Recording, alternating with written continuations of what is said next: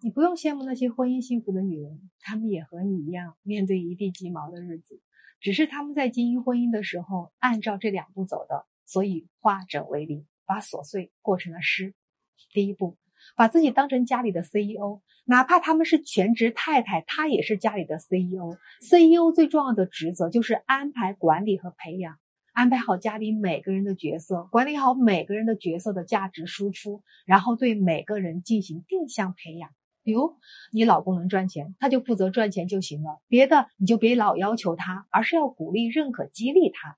你得上班，只能婆婆帮你带孩子，那你就接受他带孩子，他带的好不好，你能引导就引导，引导不了就换人，实在没人换了，就睁一只眼闭一只眼。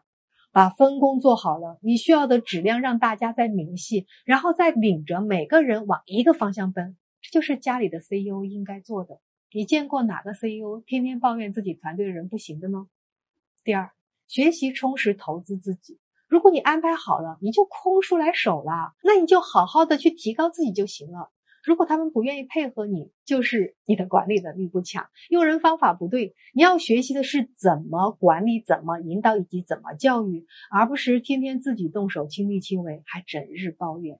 女人过日子过的是心情，心情是自己给的；男人过日子过的是感受，感受是别人提供的。你会安排，就不会让自己天天在琐事里抱怨。你会管理你家的生活品质就会提高，你会教育引导你的家人感受都会好，你的婚姻幸福指数自然会变高。